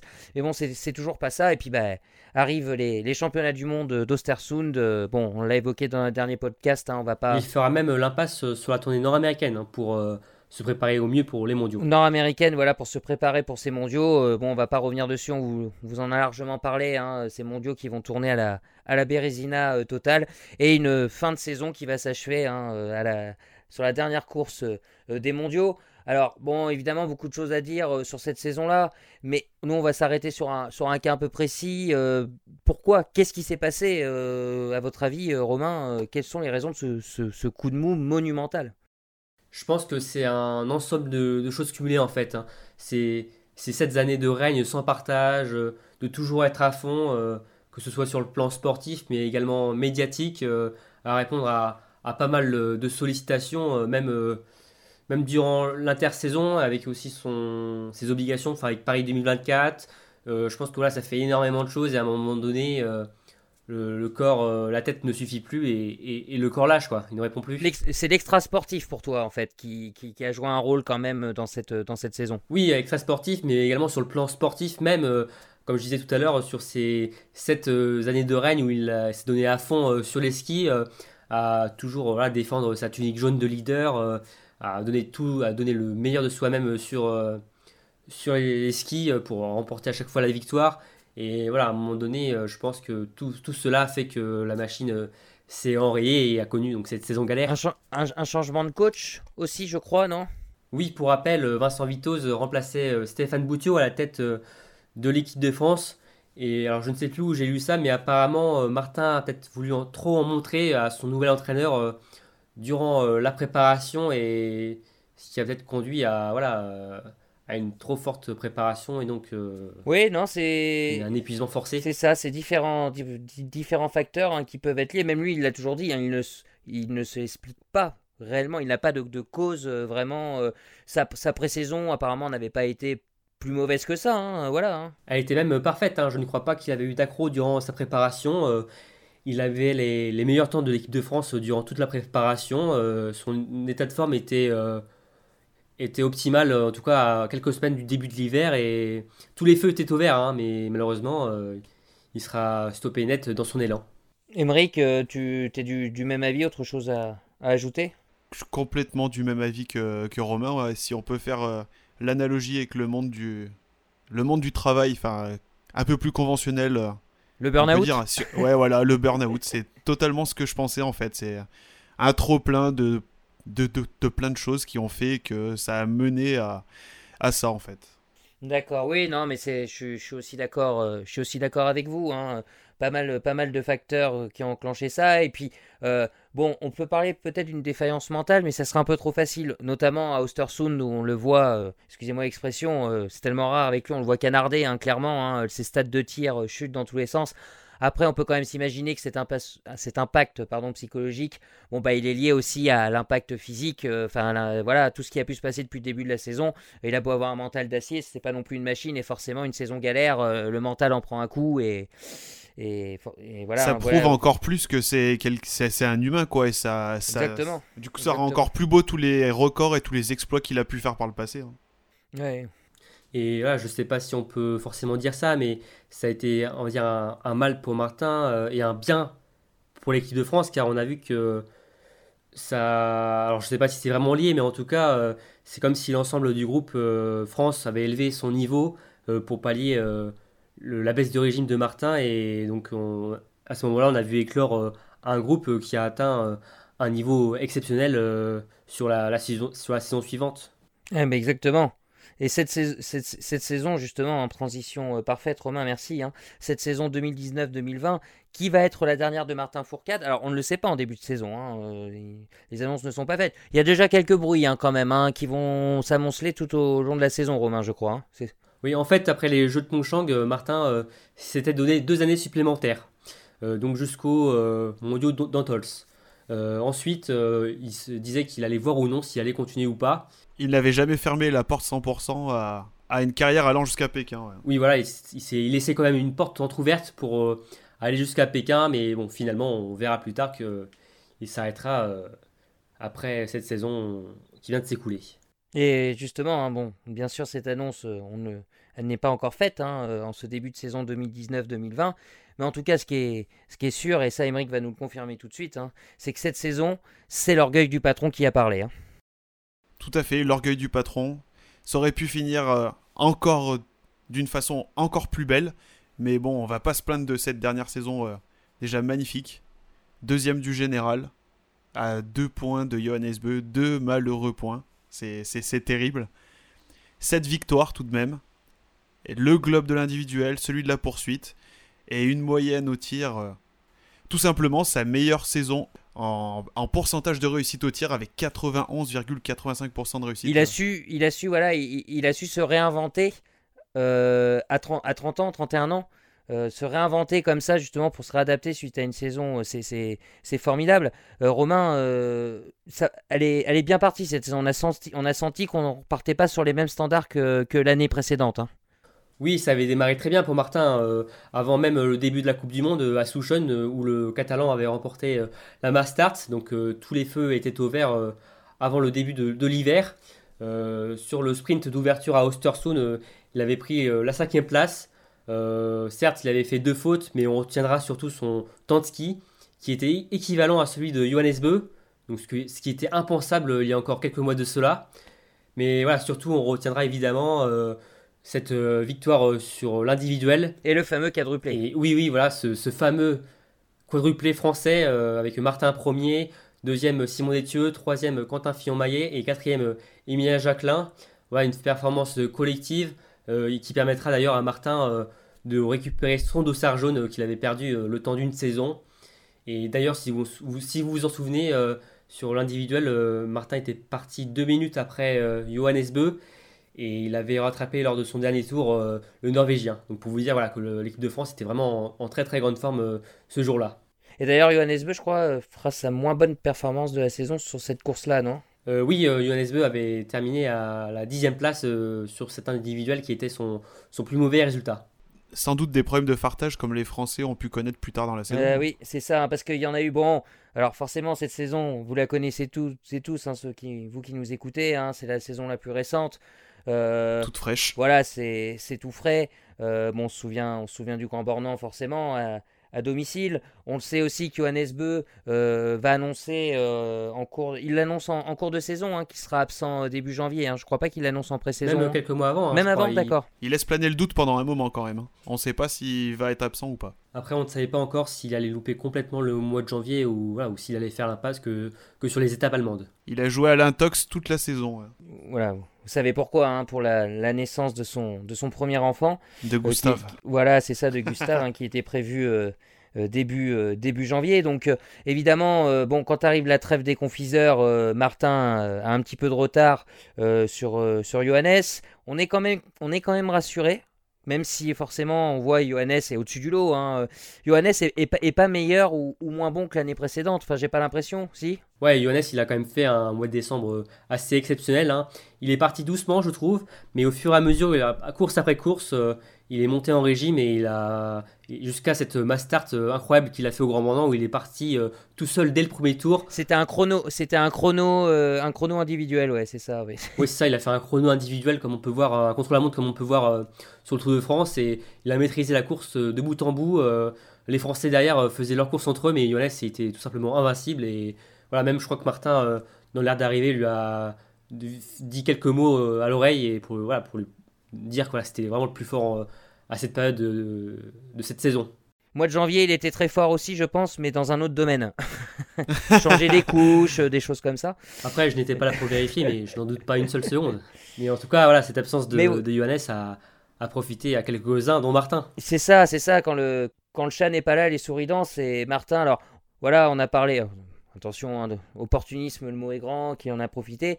Mais bon, bah, non seulement il va en profiter, Martin Fourcade, mais il va pas faire les choses à moitié hein, sur les deux, les deux étapes où il, où il n'est pas là, hein, Johannes. Ah oui, il en profite de la, la, meilleure des manières. Tout simplement parce qu'il réalise un, un quadruplé. Un grand chelem allemand. Ouais. grand chelem allemand, il remporte les quatre courses.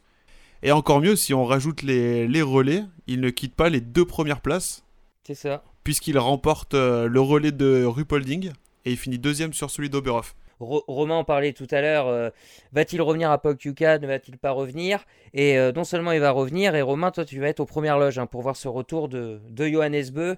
Exactement, j'avais fait le déplacement pour assister à l'étape de Pokljuka. Et quelques heures avant la première course de l'étape, on ne savait pas encore si on allait voir Johannes Beu, en tout cas dans le portillon de départ. Il était arrivé, il a débarqué. Oui, c'est ça, il était arrivé la veille, je crois, à, à euh, mais il y avait quand même euh, un doute qui persistait euh, sur sa présence ou non sur l'individuel du lendemain. on ne l'avait pas déjà vu à l'entraînement de la journée. Et aussi, on avait croisé Siegfried lors de cet entraînement et on lui avait demandé donc si Johannes serait là et il nous avait répondu que qu'on verra, voilà, vous verrez. Et on, on attendu et on l'a vu et, il a vaincu en remportant voilà, cette, cet individuel euh, dès son retour. Ouais, non mais on, suivait la course avec euh, pour, bah, pour le, site Biathlon Live, hein, forcément, hein, pour vous faire un, résumé, et puis on, échangeait tous les deux. On pensait, bon, il, prend, il, prend, le, je me souviens ce qu'on s'est dit, hein, il prend le départ, euh, il va marquer, il va essayer de marquer des gros points, mais alors euh, le, quand, le fait qu'il gagne, là, c'est vraiment, enfin, en, point de vue euh, supporter et euh, voilà pour Biathlon Live, on, bon, bah, on a pris un coup sur la tête, quoi. Hein, vraiment, on s'est dit, oh là là. Et, oui, car Johannes sera bien dans le portillon de départ et, pour son retour, il signera déjà un, succès. Donc voilà, il n'a pas traîné pour remonter sur la première marche du podium. En plus, en faisant ça sur un 20 km, hein, et c'est ça que je trouve qui est très très fort en, en réalisant euh, une course parfaite, hein, que ce soit sur les skis et même euh, sur le pas de tir. Oui, voilà, c'est ça, c'est ça. Parce que Martin fait pas un individuel euh, pourri, hein. il finit deuxième euh, avec un 18 sur 20, je sais plus, enfin... Même euh, le 20 sur 20 pour Martin. 20 sur 20, ah oui, 20 sur... Bah, Johannes aussi, oui, ça je joue à la seconde près. Oh oui, il termine à une dizaine de secondes de Johannes, je crois. 11 secondes 4. 11 secondes 4, ouais. Et après un, mois sans compétition, on aurait pu avoir des doutes sur ses capacités physiques à, à faire un, 20 km d'entrée. Eh ben, hein. Pas du tout. Il s'était entraîné le matin, euh, il disait euh, chez lui à Oslo. Tous les matins, il se levait plus tôt oui, euh, pour aller bah, On est d'accord, mais après ça, Bon, s'entraîner, c'est quelque chose, mais l'adrénaline, voilà, le rythme de la compétition, quoi, c'est sûr. Mais bon, bah, il est revenu épanoui, hein, on peut le dire. Il est revenu, il a vaincu. Voilà, il est revenu, il a vaincu. Alors, euh, le, pour, voici pour le retour de, Johannes, autre fait marquant, on va en parler parce que c'est quand même, euh, on a quand même été tous euh, choqués par cette course-là. Emeric t'en parlait tout à l'heure, le problème de fartage de l'équipe de France. On peut même dire farté au rebloche. Exactement, la, la catastrophe. Il va être scotché sur la piste, quoi, clairement. Ouais, c'est ça, c'est ça avec, euh, avec Antonin Guigona euh, à, 20 sur 20, euh, je sais plus, enfin, qui, qui finit 25e en ayant fait zéro faute, non, c'est pas ça? Fabien 25e et Antonin 26, ouais. Martin Fourcade, le regard noir, tel qu'on peut le connaître, avec le, voilà. et puis, Quentin aussi. Mm. Quentin, Quentin. Quentin, oui, qui s'était énervé, on l'avait vu aux caméras. Oui, il avait d'ailleurs jeté ses affaires de rage hein, après l'arrivée. Hein. Hmm. Martin avait pris de la hauteur. Martin avait pris de la hauteur, euh, voilà, en disant que quand il gagnait, c'était grâce, euh, grâce aussi à l'équipe euh, technique et qu'il pouvait pas les blâmer. voilà. Hein, il sait reconnaître tout le travail qu'ils font au long de la saison. Hein. Sauf que les conséquences sont graves au classement hein, pour, pour Martin, qui voit Johannes fondre sur lui. Fondre sur lui, même plus, car même si le Catalan arborait toujours la tunique jaune après cette course, c'était tout de même le Norvégien qui était en, position de force après euh, cette mass car euh, avec euh, cette règle des deux plus mauvais résultats à enlever à la fin de la saison, Johannes Beu était désormais le nouveau leader virtuel donc de, de la Coupe du Monde à ce stade-là de la compétition. Donc les conséquences euh, sont graves hein, pour, euh, pour le, classement général. Hein, le, Johannes Beu a repris les rênes au classement virtuel. Comme tu disais Romain, il reste que deux étapes. Normalement, il n'en restera qu'une, hein, on sait tous pourquoi. Et donc on se retrouve à Contio. Euh, Contio Larty. Euh, et puis là, bah, deux points quoi. Deux points les gars. Ouais, rien du tout. ça aurait été tout simplement incroyable d'aligner un, huitième gros globe. Ça aurait été tellement, tellement beau. Voilà, en plus, Martin a réalisé presque une, course presque parfaite, euh, alors que pendant ce temps-là, euh, Johannes avait une pression monstrueuse sur son dernier tir, il ne devait vraiment pas se louper. Hein. Il, a, il a été très fort, hein, Johannes. Hein. Gros, gros mental, hein, parce qu'il loupe son avant-dernier tir, il me semble, il passe totalement à travers. Et euh, il vient faire un 5 sur 5 sur la dernière. Alors, les Français aussi ont eu leur rôle à jouer, hein, parce qu'il fallait en placer un maximum entre, entre Martin et, euh, et Johannes. Et il y en a trois, je crois, hein, qui sont intercalés. Deux. deux. Troisième aurait pu faire la différence, euh, je crois. Non, ouais. Oui, avec un troisième Français, l'écart aurait été suffisant entre les deux pour que Martin ça. gagne le globe. Ils finissent, ils finissent plus loin après Fabien et Simon. Ils sont 12e et 13e. Mais Johannes, sur, le, sur la dernière boucle, il ressort plus ou moins en même temps que Pfeiffer et Björn Tegard. Et il a su gérer, ouais. C'est ça, il a, il a géré son, son dernier tour avec euh, tout le staff euh, norvégien qui le tenait au courant de sa place qu'il devait avoir. Enfin, c'était voilà, hein, c'est normal, c'est la, sa compétition. Donc, ça, c'est pour le côté triste. Hein, deux points. Mais bon, euh, le, la veille au soir, hein, qu'est-ce qui s'est passé? Euh, la veille, l'avant, l'avant-veille. Non, non, la veille au soir, je sais plus, les gars.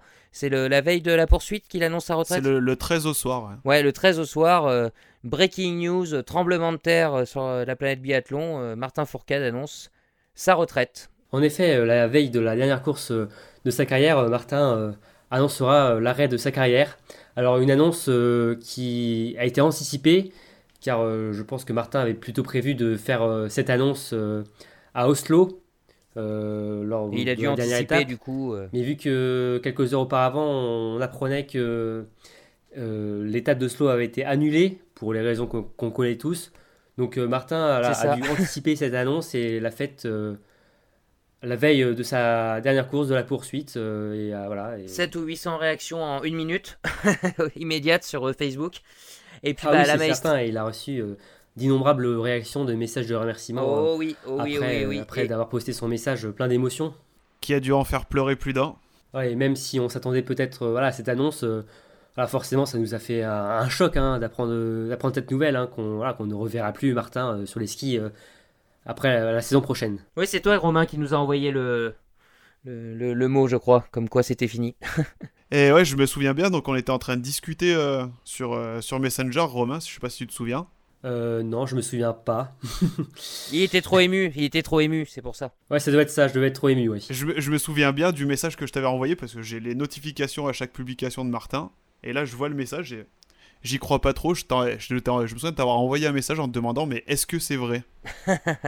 Et, tu et là, tu m'as tout simplement répondu oui. Pas de fioriture. Rien de plus. Je devais être encore euh, sous le choc de l'annonce, je pense. Terrible soirée, mais bon, euh, le lendemain, le lendemain, les gars, la Maestria.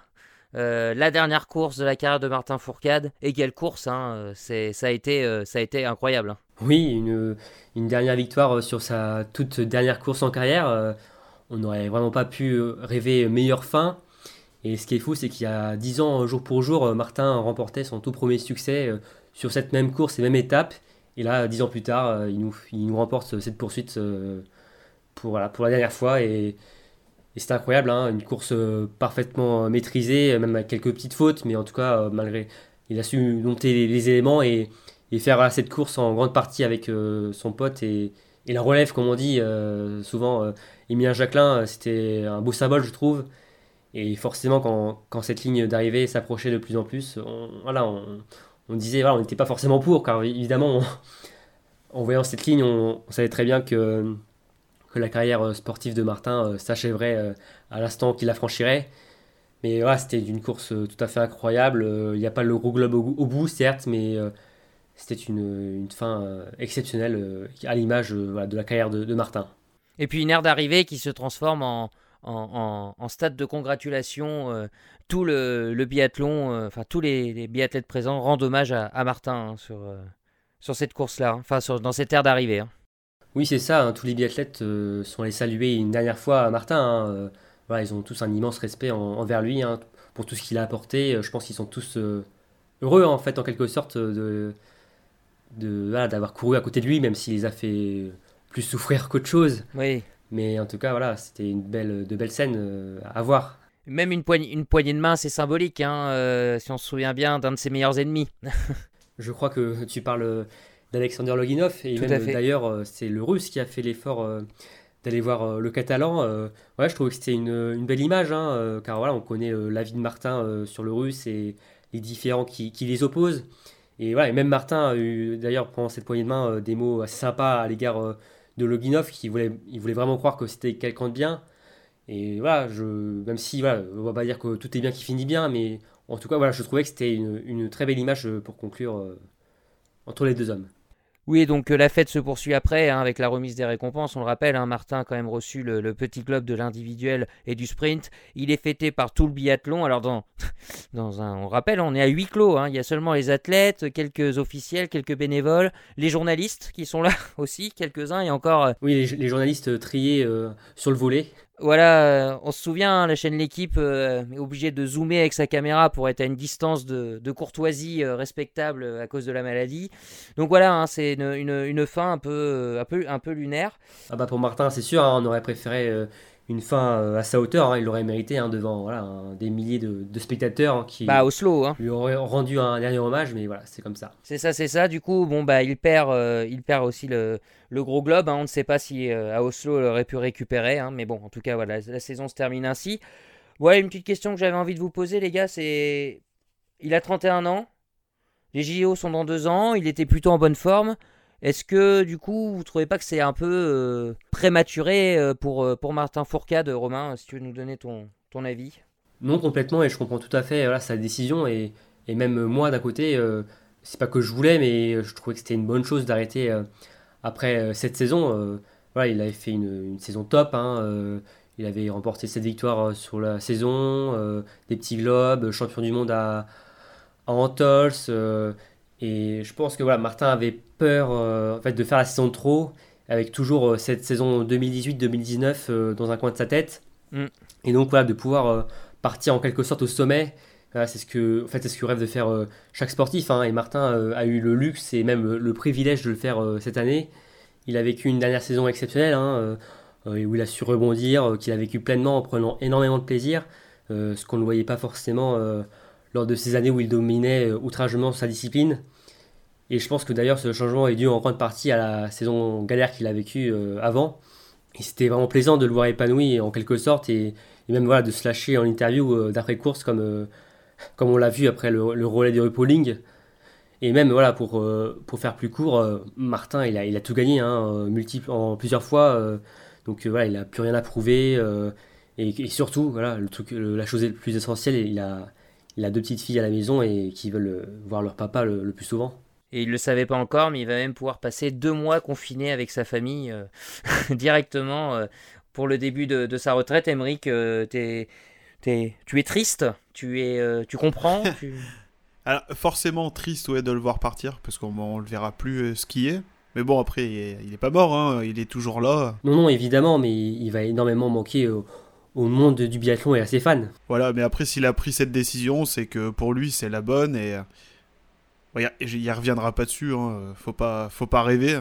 Je peux, je peux d'ailleurs euh, ajouter un mot à ce sujet-là, toujours dans cette rencontre que j'ai pu avoir avec lui, euh, avec euh, le site de l'équipe, avec le journal de l'équipe.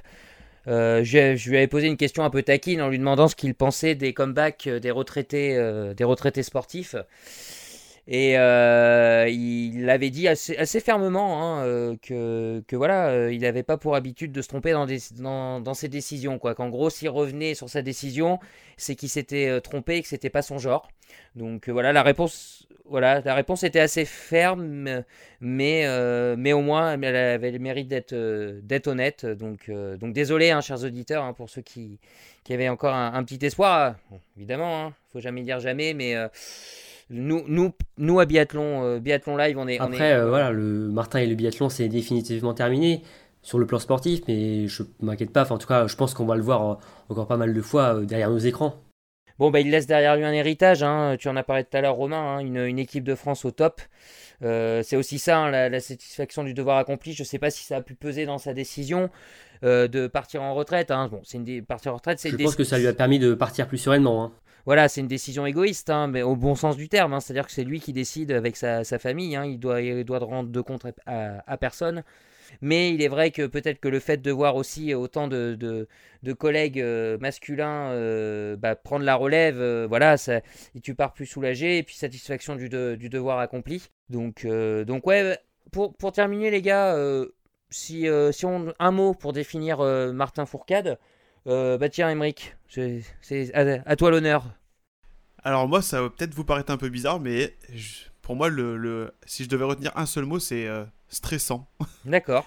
Tout le stress qui, qui m'a procuré en fait de, à chaque fois de regarder ses courses en fait c'est ouais. tout simplement ça quoi stressant c'est ça la, boule au ventre euh, avant chaque début de course et même pendant ouais à chaque course la boule au ventre de c'est limite à reproche euh, euh. ah non du tout du tout c'est du bon stress hein. Parce que moi, quelqu'un qui me fait stresser, j'évite de le voir. Hein. non, je. Non, non, c'est du bon stress. c'est comme le stress quand tu fais une course de. Bien sûr. Quand, le peu de petites courses de ski de fond que j'ai fait comme ça à l'hiver, Ouais. T'es au départ de la course, c'est là où les mecs, quand je faisais du basket, pareil, c'est le, le, même stress. Es... Euh. Ouais, c'est une, une, émotion, euh, mais une bonne émotion. C'est un bon stress. Ouais, c'est un bon stress. Euh, d'accord. Romain, pour, pour toi, un mot? Moi, ce sera grand. Voilà. grand sur la piste et même en dehors. Voilà, une grandeur qui a fait voilà, de lui un, un athlète d'exception et respecté par tous. Et voilà, ça a été vraiment un, un plaisir et un honneur, un privilège même de pouvoir le suivre durant, euh, durant toutes ces années. Voilà. Et c'est tout. Bah, en même temps, je t'ai demandé un mot, donc c'est parfait. et, puis, et puis surtout, 1m86, quoi. Aussi. Oui, en effet, c'est aussi, aussi. Bah, moi, pour ma part, euh, si je devais retenir un mot, c'est légendaire. Voilà, rien que ça, hein, c'est euh, le mot. une, une, une, légende vivante, hein, c'est assez rare hein, d'être considéré comme légendaire, mais de par ce qu'il a pu faire euh, pendant ces saisons. Il est rentré dans la légende du biathlon, euh, mais même pas avec du recul, hein, sur l'instant présent. Donc euh, voilà. du sport français en général. Oh, même, même honnêtement, hein, du sport international. Hein, je veux dire, 5 titres olympiques, c'est quelque chose qui, qui, te fait rentrer dans la légende du sport international. Et aisément, on peut dire, je pense. Ouais, aisément, ouais, c'est ça. Il n'y a, même pas, même pas débat. Il n'y a pas débat là-dessus. Donc voilà. Bah écoutez, les gars, en tout cas, merci. Euh, merci pour vos, vos, impressions, vos commentaires, vos émotions. Euh, chers auditeurs, j'espère que ces, trois différents euh, numéros vous, ont, vous ont plu, que vous avez pu revivre un peu la carrière de Martin Fourcade à travers ces, ces trois podcasts. On va en rester là pour pour aujourd'hui. On vous remercie vraiment euh, de, nous écouter. Alors, je me répète à chaque fois, mais toujours on a besoin de vous. Hein. Euh, les commentaires, euh, les pouces bleus, les abonnements sur nos différents supports. On est présent sur YouTube, on est présent sur Spotify. Les gars, aidez-moi. Où c'est qu'on est présent Sur Deezer, sur, Apple Podcast. Voilà, vous n'avez aucune excuse pour, pour, pour nous écouter. Comme d'habitude, n'hésitez pas à nous faire remonter vos, vos, critiques, hein, positives ou négatives.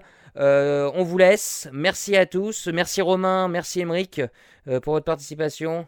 Un grand merci à toi, hein, Damien, quand même, euh, pour l'animation de, ces trois podcasts consacrés au patron. C'était un, plaisir. Un grand merci à vous deux. Oui, c'était un, super plaisir de, parler autour d'une personne qui nous a réunis pendant tant d'années. Hein. Bah voilà, c'est ça qui fait que certainement qu'on est là tous les trois en train de, de, parler dans notre micro. Et puis, je, sais pas, quelque chose me dit que on n'a pas fini d'en reparler de Martin Fourcade dans nos prochaines émissions. Euh. Oui, il y aura toujours une petite case euh, consacrée à Martin dans nos podcasts. Il y aura toujours une case pour lui. Euh, merci à toutes et à tous. Et puis à très bientôt pour un nouveau numéro de Biathlon Live. Ciao